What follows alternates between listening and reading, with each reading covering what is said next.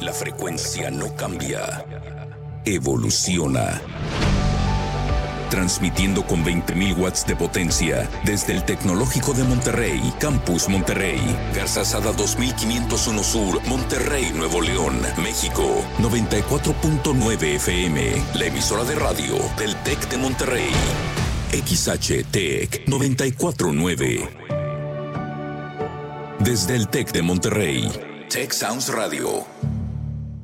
Consejos para mantener una mente positiva. Las crisis y el contacto continuo pueden dejar al descubierto las áreas de oportunidad de nuestras relaciones familiares.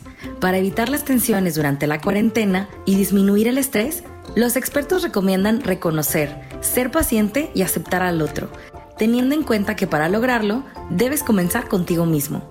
Conversa con tu pareja, comparte, recuerda y disfruta aquello que en principio los unió. Rescatar hobbies olvidados, tiempo de juegos y charlas amenas estimulan a buscar tiempo para la intimidad en la pareja. Es importante identificar emociones como enojo, disgusto, tristeza y frustración. Mantén escucha activa, empatía, respeto de los espacios individuales y permiso para poner límites en caso de ser necesario. Son acciones para mantener la sana relación. No olvides que cuidar tu mente también es cuidar tu salud. Cada semana te presentamos un playlist temático con los comentarios, las historias y datos curiosos de los artistas que revolucionaron la música de Chile, tomate y cebolla con Diana Robledo. Viernes 5 de la tarde, solo por Tech Sounds Radio 94.9 FM, Monterrey. El Festival de Emprendimiento Inc. Monterrey te invita a participar como conferencista en la edición 2021 virtual. Regístrate y conoce las bases del 29 de marzo al 14 de mayo en crea.incmty.com. Buscamos personas con amplios conocimientos en las áreas de tecnología, negocios o salud y bienestar con experiencia en impartir conferencias o cursos. Crea Inc. Monterrey 2021. Tu voz inspira el emprendimiento. Los retos tecnológicos hoy plantean desafíos en los que las habilidades de la mujer son clave para impactar nuevos sectores. Conoce el creciente liderazgo de las mujeres y su impacto en la transformación digital en una charla donde participa Blanca Treviño, presidenta de Softec y Exatec, y Jill Popelka, presidenta de SAP Success Factors. Modera Rocío Díaz, líder de MIC, Mujeres en Ingeniería y Ciencias del Tecnológico de Monterrey. La cita es este 29 de abril, 12 del mediodía, hora de verano central. No te lo pierdas por live.tech.mx. Liderazgo de las mujeres y su impacto en la transformación digital. Presentado por MIC, Impulsa y el Centro de Reconocimiento de la Dignidad Humana. Ya estuvo bueno que la vieja política siga saqueando Nuevo León. La vieja política que vive de los impuestos de quienes sí trabajamos. La vieja política que brinca del PRI a Morena para seguirse enriqueciendo. La vieja política que miente, traiciona y roba. La vieja política que otra vez quiere verle la cara a Nuevo León. Con tu ayuda vamos a sacar a la vieja política y construir un nuevo Nuevo León. ¿Le entras? Propaganda de candidatos a diputados federales. Movimiento Ciudadano. Como diputada federal, trabajaré por tu seguridad, tu economía y la salud de tu familia. Que regrese el seguro popular y las guarderías que nos quitó el gobierno de Morena. Tarjeta regia para más mujeres. Más seguridad en tu colonia con cámaras y más patrullas. Crédito a la palabra para mujeres emprendedoras y capacitación. Soy Marcela Guerra. Contigo somos fuertes. Este 6 de junio, vota por Marcela Guerra, diputada federal, quinto distrito. Vota por el PRI. PRI, el Partido de México. Voces. Música. Ruido. Silencios. Tu mundo a través del sonido. Tech Sounds Radio. Muy buenas tardes, tengas todos ustedes bienvenidos a este su programa Negociando. Me acompaña Beatriz Rivera, su servidor Fernando Mata. Betty, pues muchas gracias por estar aquí en este programa Betty nos acompaña desde la capital del mundo de Alicia, Chihuahua, este, mi tierra natal.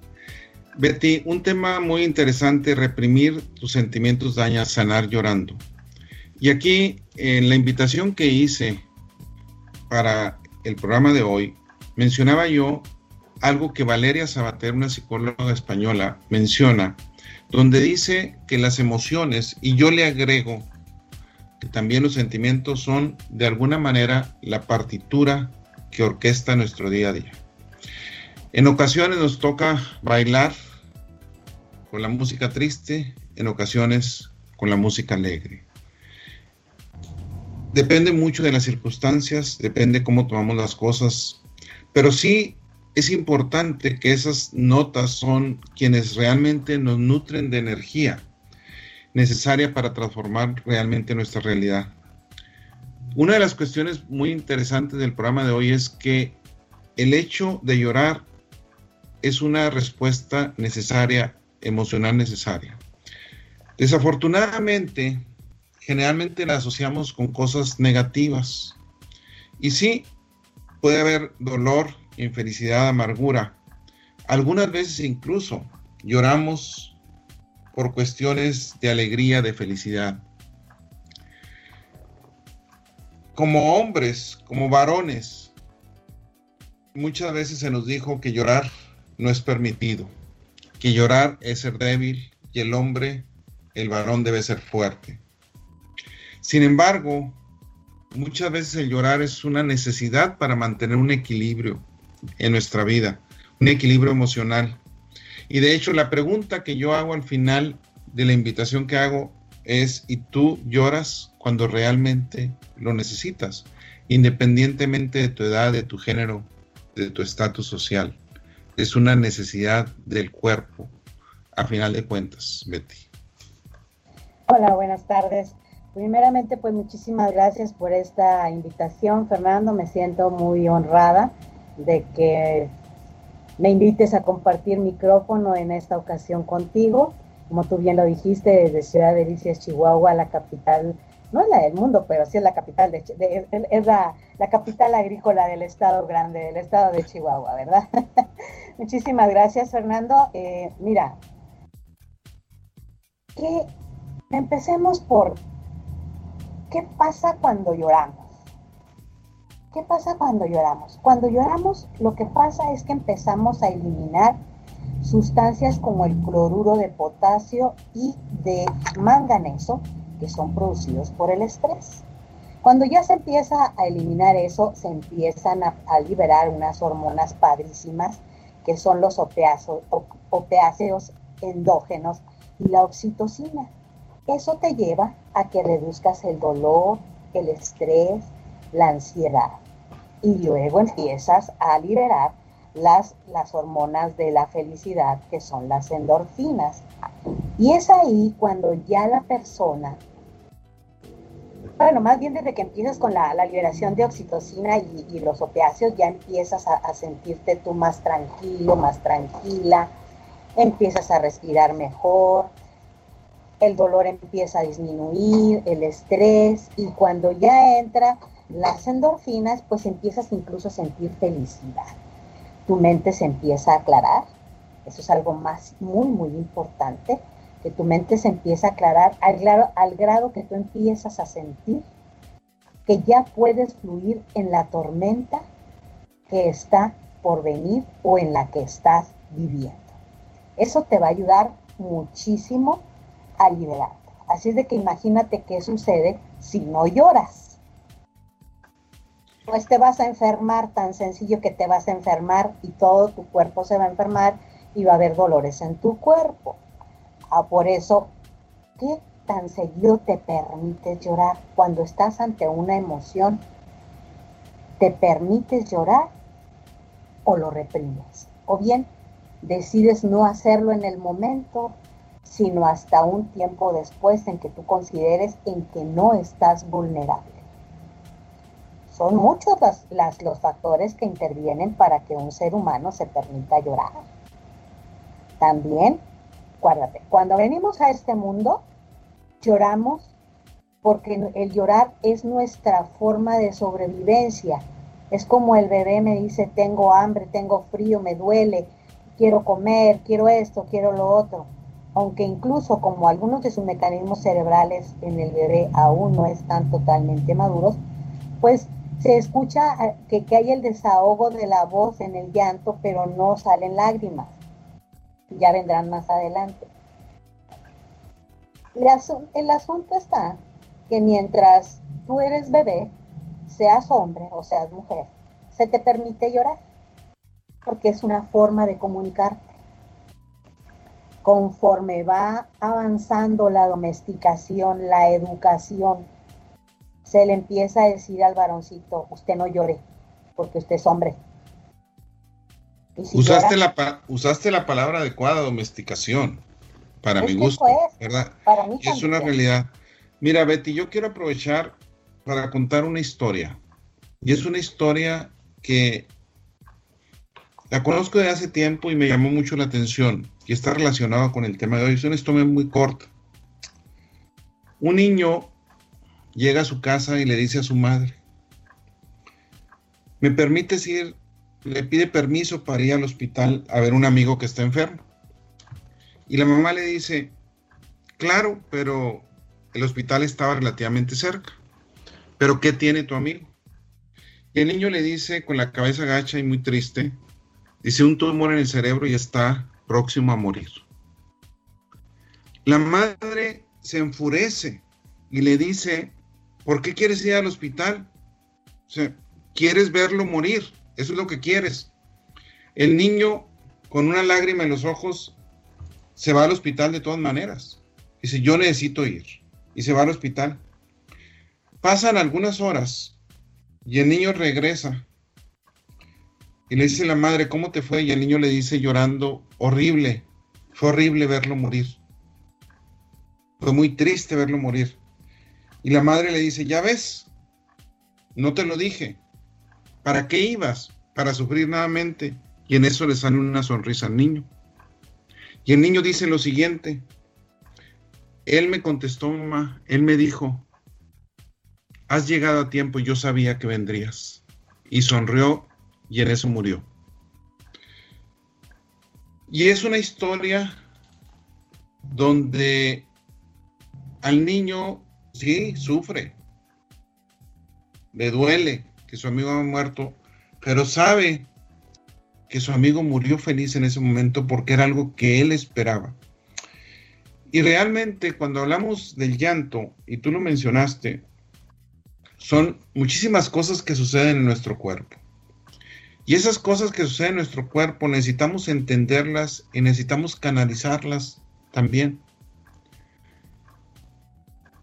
Hay muchas personas, yo me incluyo entre uno de ellos, que en etapas difíciles de mi vida, en la adolescencia, que fue una etapa para mí muy feliz por un lado, pero por el otro lado también con situaciones, mi timidez, que le he mencionado aquí y que incluso he escrito sobre ella, pues eran situaciones donde no era tímido, no era introvertido porque quería ser introvertido, era tímido porque no podía.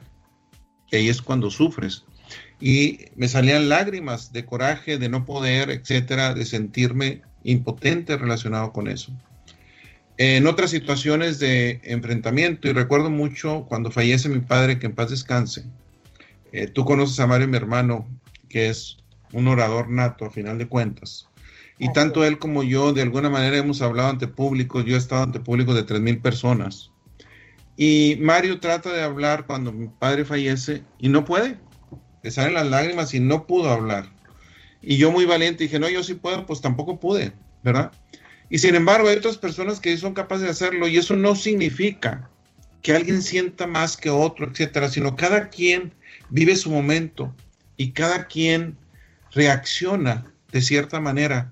Lo que sí es una verdad es que las lágrimas son sanadoras y esa es una parte muy importante. Ahora, cuando hablamos de niños no estamos, no, no estamos hablando de berrinches, porque muchas se confunde un niño que llora y que hace berrinche, no es eso. Es cuando el llorar nos quita la ansiedad, nos desestresa, como tú bien mencionabas, nos ayuda a liberar muchas cosas de nuestro cuerpo, hormonas, etcétera, de tal manera que podemos lograr un equilibrio emocional. Y yo creo que eso es lo más importante en todo esto, Betty. Así es.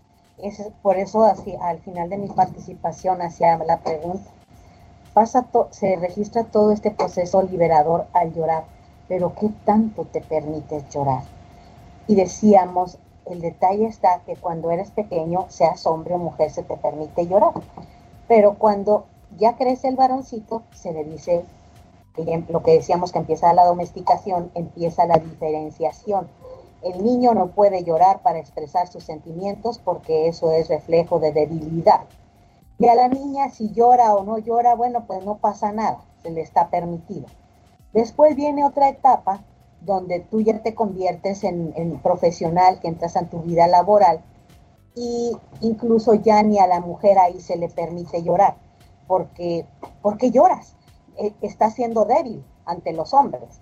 Entonces lo que estamos viendo que de acuerdo a nuestras costumbres sociales, a lo que nos está llevando es a reprimir esa expresión liberadora que es el llanto, lo cual nos genera una gran frustración, lo cual nos genera enfermedades físicas, dolores crónicos a través de los cuales nuestro cuerpo y nuestra energía nos están gritando que están enfermos, que necesitan una liberación. Pero como a nosotros nos da pena, callamos y ni siquiera somos capaces de sollozar. Sabemos que existen muchos otros procesos mediante los cuales se puede empezar a liberar el llanto, pero ahorita el punto que nos ocupa es qué tanto nos permitimos llorar. Y el caso es que lo que estamos viendo que cada vez nos permitimos menos ocasiones el llanto por pena, por el que dirán, por el que van a pensar que soy una persona débil, no puedo mostrar debilidad aunque sea mujer, no puedo ser débil aunque sea hombre. Y eso pues no está nada, nada positivo para el sano desarrollo emocional de una persona. Hay una película que a mí me encanta y que Enrique Zamorano en en un artículo la menciona, El Señor de los Anillos, sí, una serie de películas, eh, mucho mejor el libro para mi gusto, de los primeros libros que a mí realmente me cautivaron, me cautivaron. Y hay una frase del mago Gandalf que le dice a los hobbies, a los valientes hobbies, no os diré, no lloréis, pues no todas las lágrimas son amargas, al final de cuentas. Y algo muy interesante, el mismo Enrique Zamorano nos menciona una parte que es lo que tú estabas mencionando ahorita. Y la pregunta que hace es si tienen género las lágrimas. Y hay una banda inglesa, Colossus, que hay una canción que se llama Esta es la razón por la que mi padre nunca llora. Un título muy ad hoc a lo que estamos viendo ahorita. Si un guerrero lloraba lo que significaba era que mostraba debilidad ante el enemigo y por lo tanto definitivamente no iba a llorar. Pero cuando hablamos del género femenino, incluso hay un nombre, las famosas lloronas, que se conocen como plañideras. Y es muy interesante desde el punto de vista cultural por cuáles, qué papel juegan. Surgen en la cultura egipcia y es muy interesante porque había un tabú que le prohibía a las personas involucradas en el duelo llorar y por lo tanto contrataban plañideras. Ahorita no solamente es para ritos fúnebres, sino también hay concursos, hay espectáculos de algunas festividades mortuorias relacionadas con eso. Y realmente es algo mucho, muy interesante. E incluso hay ritos judíos. En México eh, todavía existen en algunos lados tal como un oficio, en algunos lugares donde se contrata personas para que vayan al funeral y que muestren, que lloren profundamente y que se muestre lo que está sucediendo en ese. Ahora, sin embargo, también, Betty, nosotros en nuestra cultura latina, nuestra cultura mexicana, tenemos muchos dichos. El muerto al pozo y el vivo al gozo también. ¿Y qué significa? A final de cuentas, la vida termina y la vida termina aquí.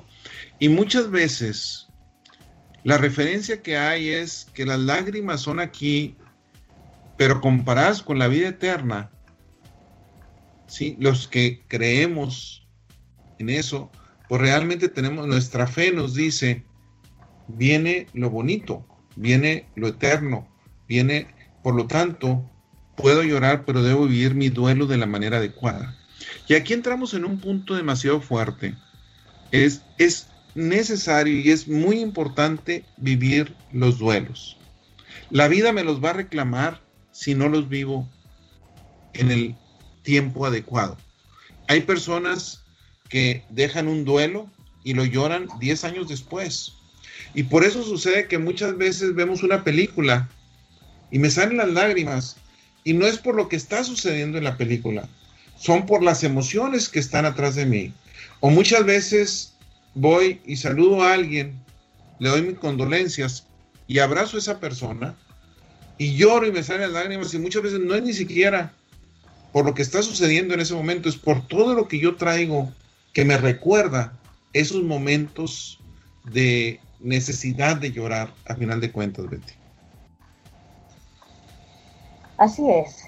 Eh, mira, voy a, me pasó en, meses anteriores eh, con un estudiante, con una persona, al estar impartiendo Raza Sadhana, yoga de las nueve emociones.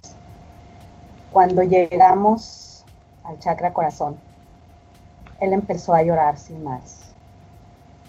Un hombre muy duro, un gesto muy adusto. Y el Señor su rostro se empezó a bañar de lágrimas. Cuando terminamos la práctica, le pido que por favor comparta su experiencia. Y me dice, ¿sabe qué? Acabo de empezar a llorar el duelo de haber perdido a mi padre. Eso, le digo, ¿y cuánto hace que pasó la pérdida de tu padre, que tu padre trascendió? Dice 10 años, más o menos. Pero nunca pude llorar.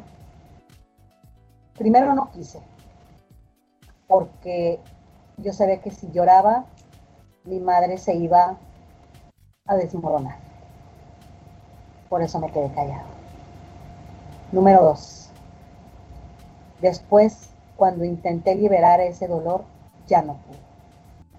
Ya no pude y eso, dice, me generó a mí mucha tristeza, mucha frustración y nunca lo podía liberar, dice, hasta el día de hoy conecté con esa emoción, como tú lo dices, son situaciones con las que conectamos y fue lo que me hizo llorar, dice, y me he sentido tan bien después de haber llorado.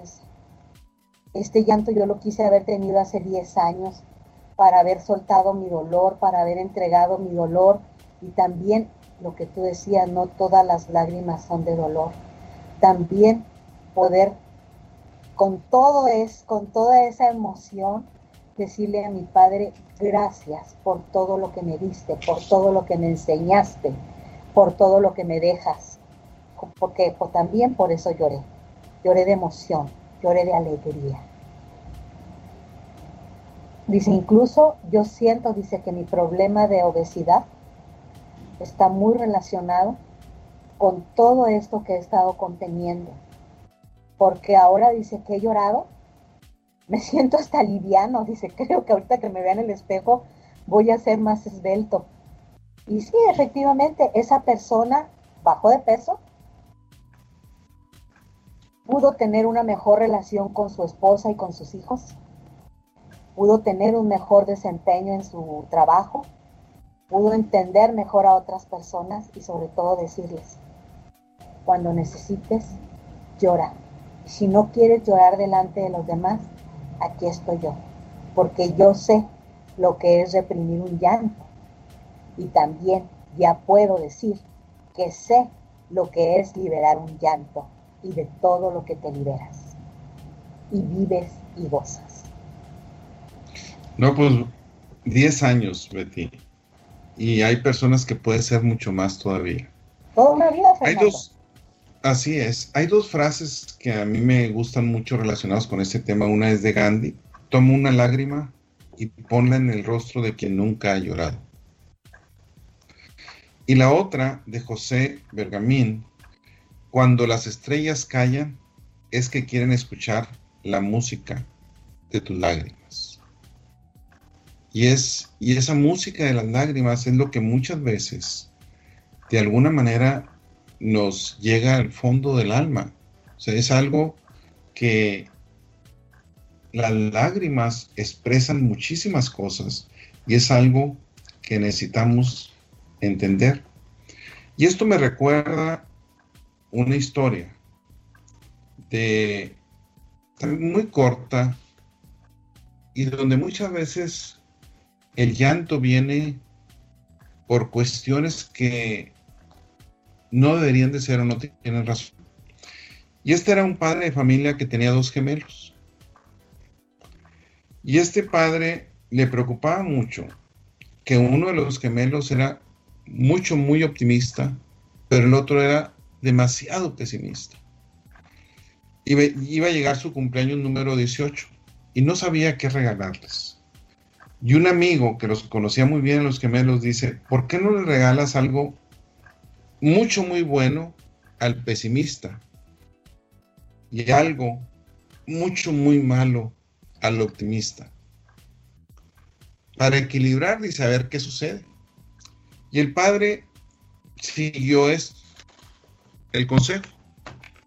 Y resulta que al pesimista le regala una motocicleta del año, la más hermosa que pudiera haber. Y cuando lo ve el pesimista empieza a llorar y a llorar y a llorar y a llorar y a llorar. Y le dice su hermano y su, y su padre le dicen, ¿qué te pasa? Dice, nada, que mi padre me quiere matar, quiere que me mate. Está llore y llore y llore. Y en eso el padre saca el regalo del otro. Y era un excremento de animal. Y empieza a bailar el optimista. Y el pesimista le dice, pues, ¿qué te pasa, idiota? ¿Estás tonto? ¿Qué te sucede? Ve lo que te regaló. Dijo, sí, eso es lo que yo veo ahorita, pero de seguro por ahí, por ahí viene el caballo que viene pegado a este excremento, le dice. Y esta historia la cuestión es por, por qué lloró el pesimista. ¿Por qué el llanto sirve también para eso? ¿Qué está tratando de expresar? En lugar de estar feliz, el llanto ahí refleja muchísimas cosas y refleja cómo se siente esa persona ante la vida, la amargura que tiene, el buscarle por todos lados, independientemente no haber nada que realmente lo consuele a final de cuentas, porque le estaban dando un gran regalo y no la persona lo estaba tomando definitivamente mal y pensaba inmediatamente hace las suposiciones que él cree de que su padre se la regalaba con ese fin y para nada. El padre lo único que quería era ver cómo reaccionaba para ver hasta qué punto realmente había esa problemática. Entonces, hablar nosotros de llorar para sanar, el cómo podemos equilibrar nuestras emociones a través del llanto. Un tema que es tabú muchísimas veces, Betty, desafortunadamente. Un tema que pocas veces se trata porque la felicidad, la sonrisa, la alegría es algo que todo el mundo quisiéramos tener y consideramos que el llanto es negativo. Pero cuando el llanto realmente sana, la vida es altas y bajas, es ups and downs, es parte de la vida. De hecho, una vida que todo sería felicidad, a final de cuentas sería mucho, muy monótono esta vida terrenal. ¿Por qué? Porque no tendría por qué luchar muchísimas veces, etcétera. Todo lo tengo. Y eso sería también una vida vana, una vida vacía.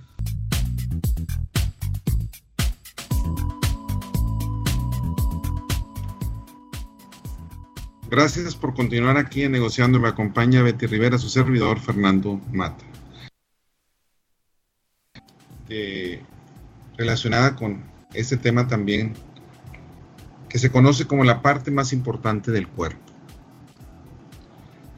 Un día, una madre le pregunta a su hijo, ¿cuál es la parte más importante de tu cuerpo? El hijo se queda sorprendido y dice, pues no sé. Dice, a través de los años trata de buscar la respuesta correcta. El joven menciona que cuando pues, era joven, dice, pensaba que el sonido era lo más importante y un día le dice a su madre, pues el escuchar es lo más importante. Y la madre le dice, no, pero recuerda que hay personas sordas y se las arreglan perfectamente y siguen viviendo. Pasan los años y él dice, bueno, los ojos. Y dice, no, hay personas ciegas y se las arreglan perfectamente. Y siguen pasando los años y los años. Y le preguntaba a la madre y siempre cualquier cosa que decía el joven le decía, no, pero pronto lo vas a saber, vas a ir madurando. Y resulta que el joven menciona que un día fallece su abuelo. Y dice que fue la segunda vez que vio yo y que vio desconsolada a su madre. Dice que su madre lo miraba y en eso la madre se acerca y le dice, ese es el final en esta tierra para el abuelo. Si ya sabes cuál es la parte más importante de tu cuerpo. Y el hijo dice, pues no, no sé exactamente. Y la madre apoya su cabeza en el hombro de su hijo, que empieza a llorar. Y le dice la madre, es tu hombro. Y la razón por la que es tu hombro es porque dice, ese hombro sirve para sostener la cabeza de una persona amada cuando esa persona lo necesita. Lo que yo deseo en mi vida para ti, hijo, es que siempre haya personas amadas cerca de ti, donde tú, cuando estés llorando, puedas sostener tu cabeza en el hombro de un ser querido. Y es una gran historia, porque son momentos difíciles de la vida y son momentos donde el llorar juega un papel sanador, donde el rodearse de seres queridos es importantísimo en, ese, en esa parte. Y aquí es, ¿cómo le podemos ayudar, Betty, a las personas que lloran? ¿Qué podemos hacer nosotros para ayudar a ciertas personas en ciertos momentos?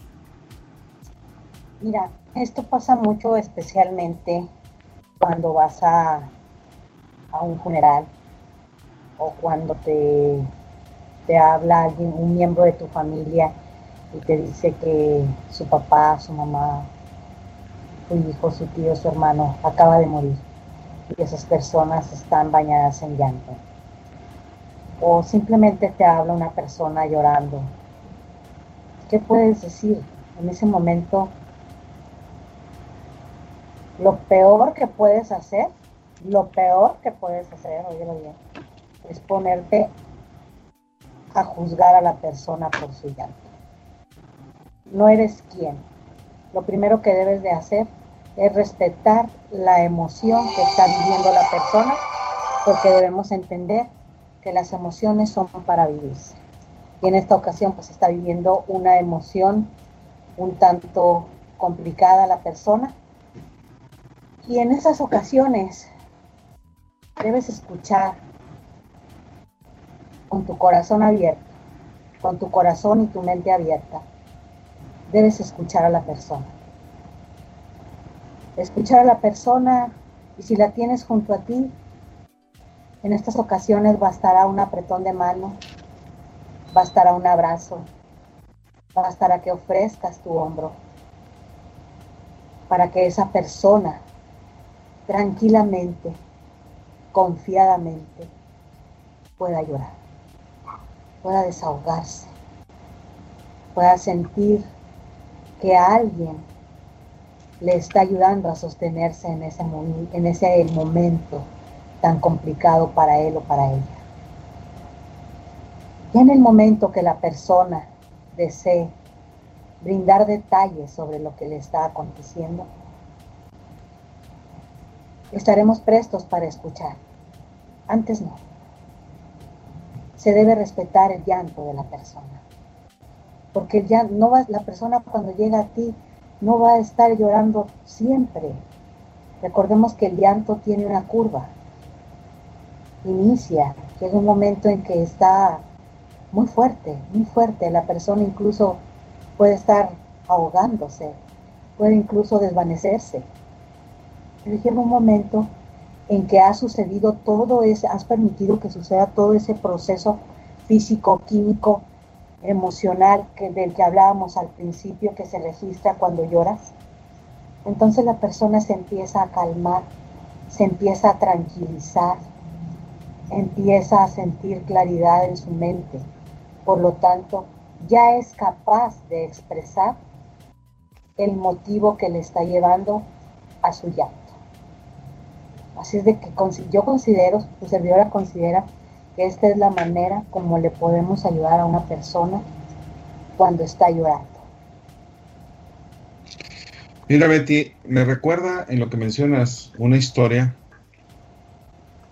Había una vez un huerto lleno de hortalizas, árboles frutales y de muchísimas plantas. Era un huerto hermoso. Incluso daba gusto sentarse en ese huerto, a la sombra de cualquier árbol que escogieras y escuchar el canto de los pájaros. Era el contemplar de una manera maravillosa. Pero de pronto un día empieza a suceder algo en ese huerto muy diferente a todos los demás huertos. Empiezan a nacer unas cebollas especiales.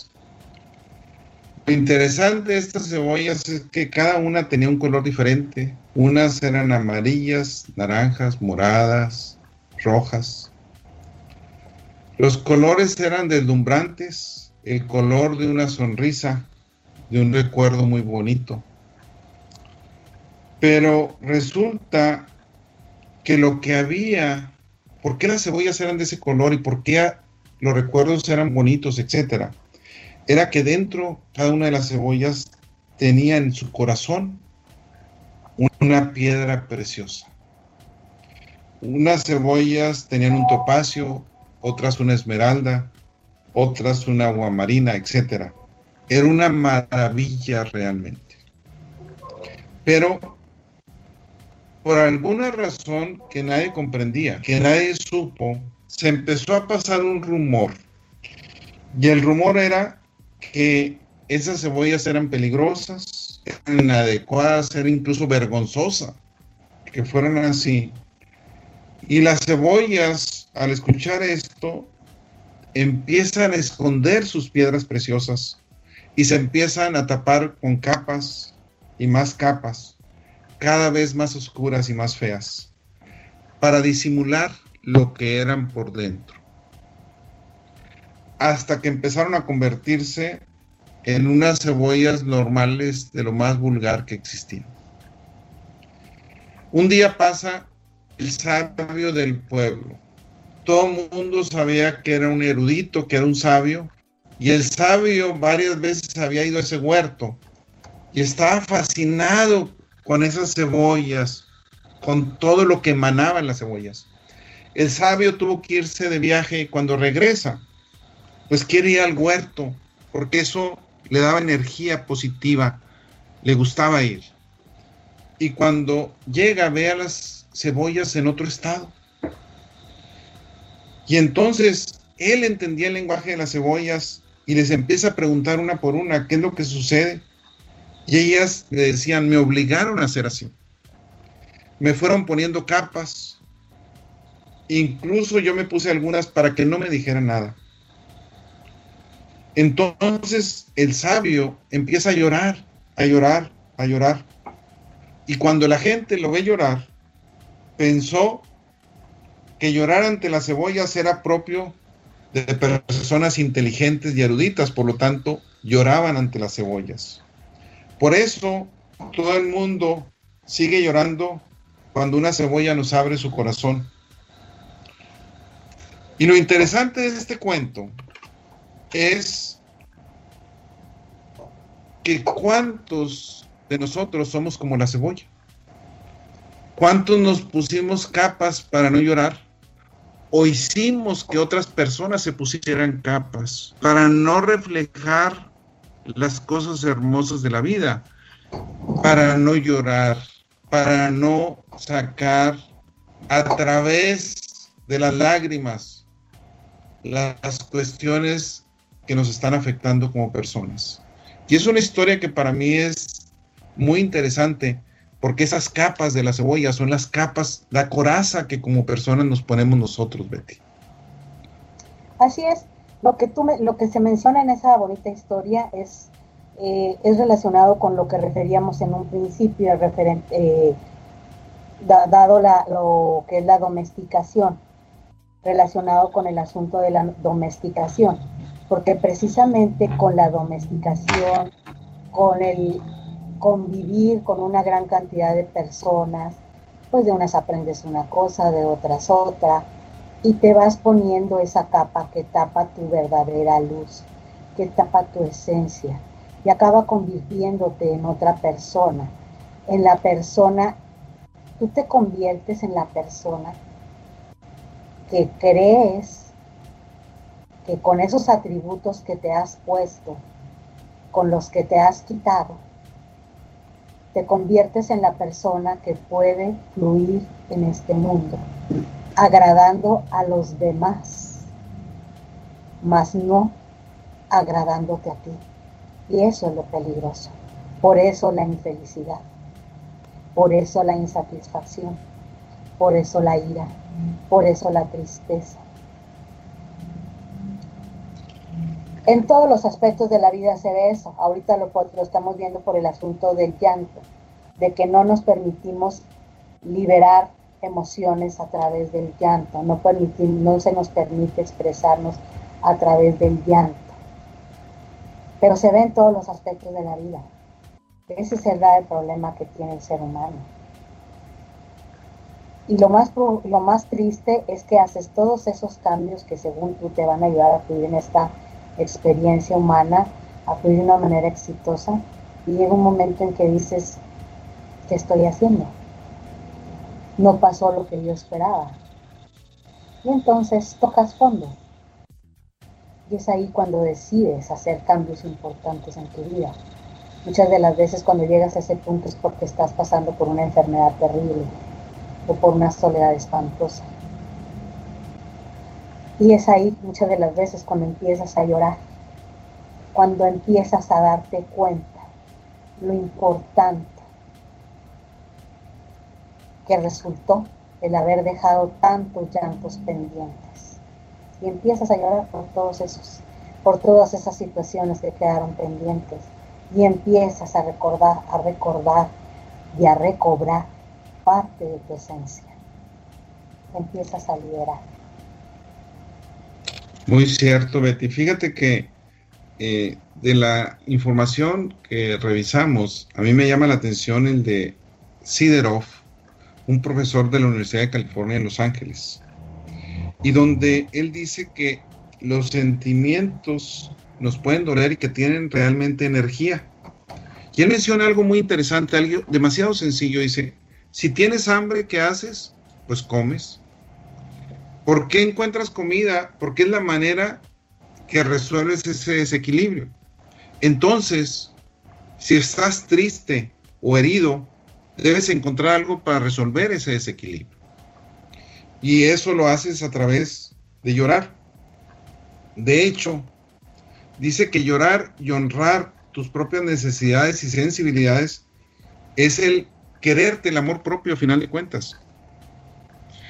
Y aquí la pregunta que yo le hago a los radioescuchas es, ¿por qué lloramos? ¿Por qué realmente lloramos? Y aquí es importante mencionar que hay, se consideran generalmente que hay tres tipos de lágrimas. Primero, las lágrimas que se conocen como basales. Son aquellas que todas las tenemos en el ojo y lo único que tienen como finalidad es lubricar nuestro ojo, nutrirlo. Son una barrera que nos protege en todo momento. Son lágrimas basales, son lágrimas normales. Hay otras que son las lágrimas reflejas que se liberan cuando nos entra polvo, nos entra cualquier cosa que irrita nuestros ojos.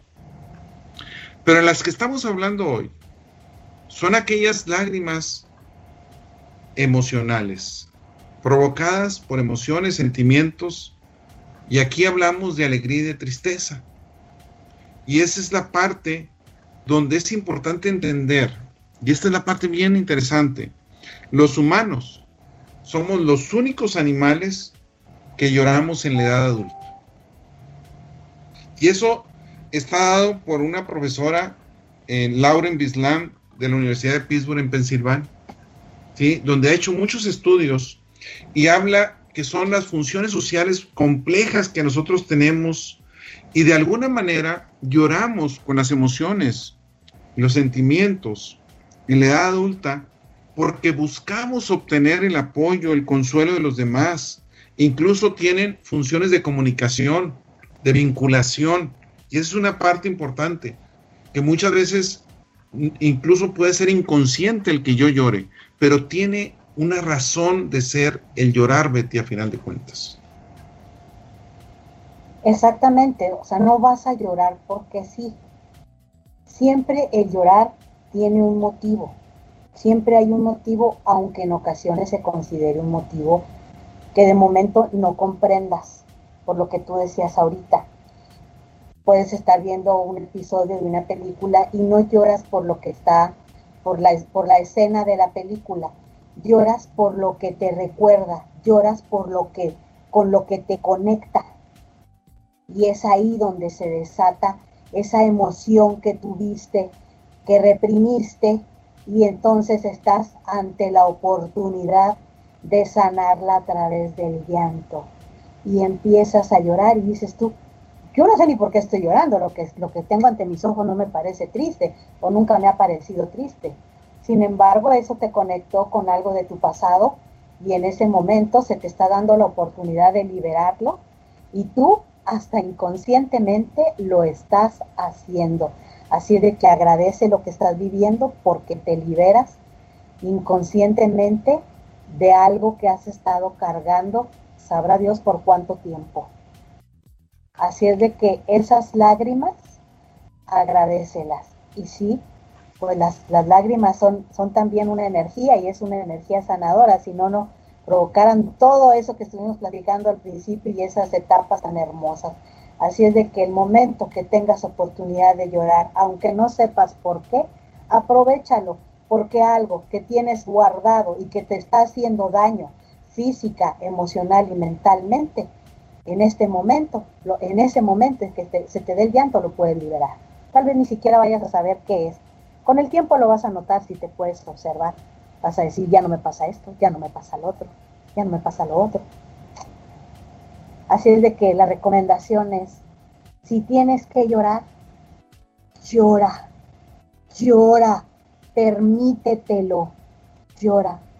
Si todavía no tienes el valor de llorar delante de la gente, hazlo a solas, pero llora, libérate, porque la única persona que se afecta o se beneficia con que llores o no, eres tú forma parte, el llorar o no forma parte de tu salud mental, espiritual y física.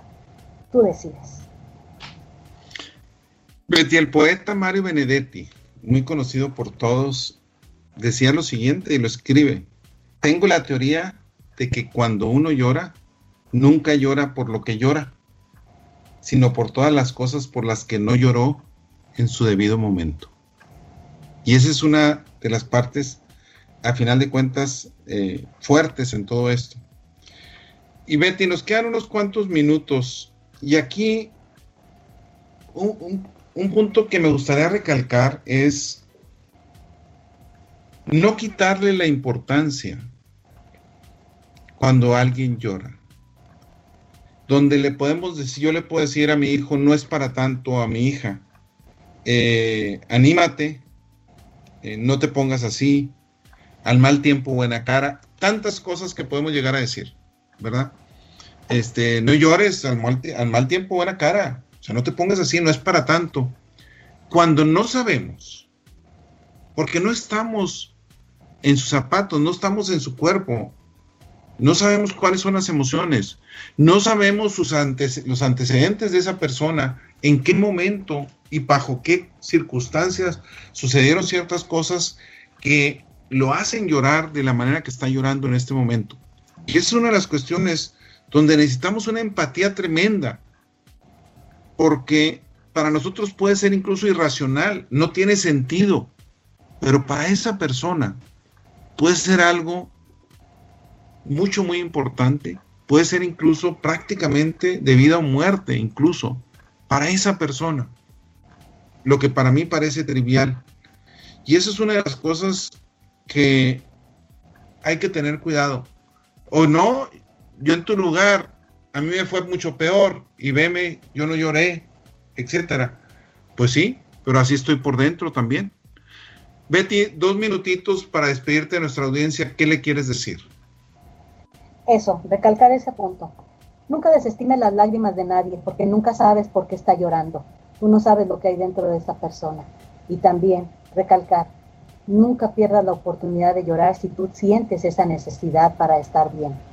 Puedes hacerlo en público, puedes hacerlo en privado, pero no te permitas quedarte sin llorar, porque ya te explicamos el proceso liberador de las lágrimas, así de que aprovechalo para que puedas estar bien y estés en equilibrio y puedas fluir en esta experiencia humana. Con eso concluiríamos, Fernando. Muchas gracias por haberme invitado a compartir micrófono contigo en este interesante tema. Muy amable. Buenas tardes. gracias, Betty. Muchas gracias. Yo quisiera comentar para cerrar. No se vale hacer como que no pasa nada. Y esa es una de las cuestiones. O sea, no se vale si veo a un amigo, a un ser querido, que de alguna manera lo noto triste y sigo como si nada.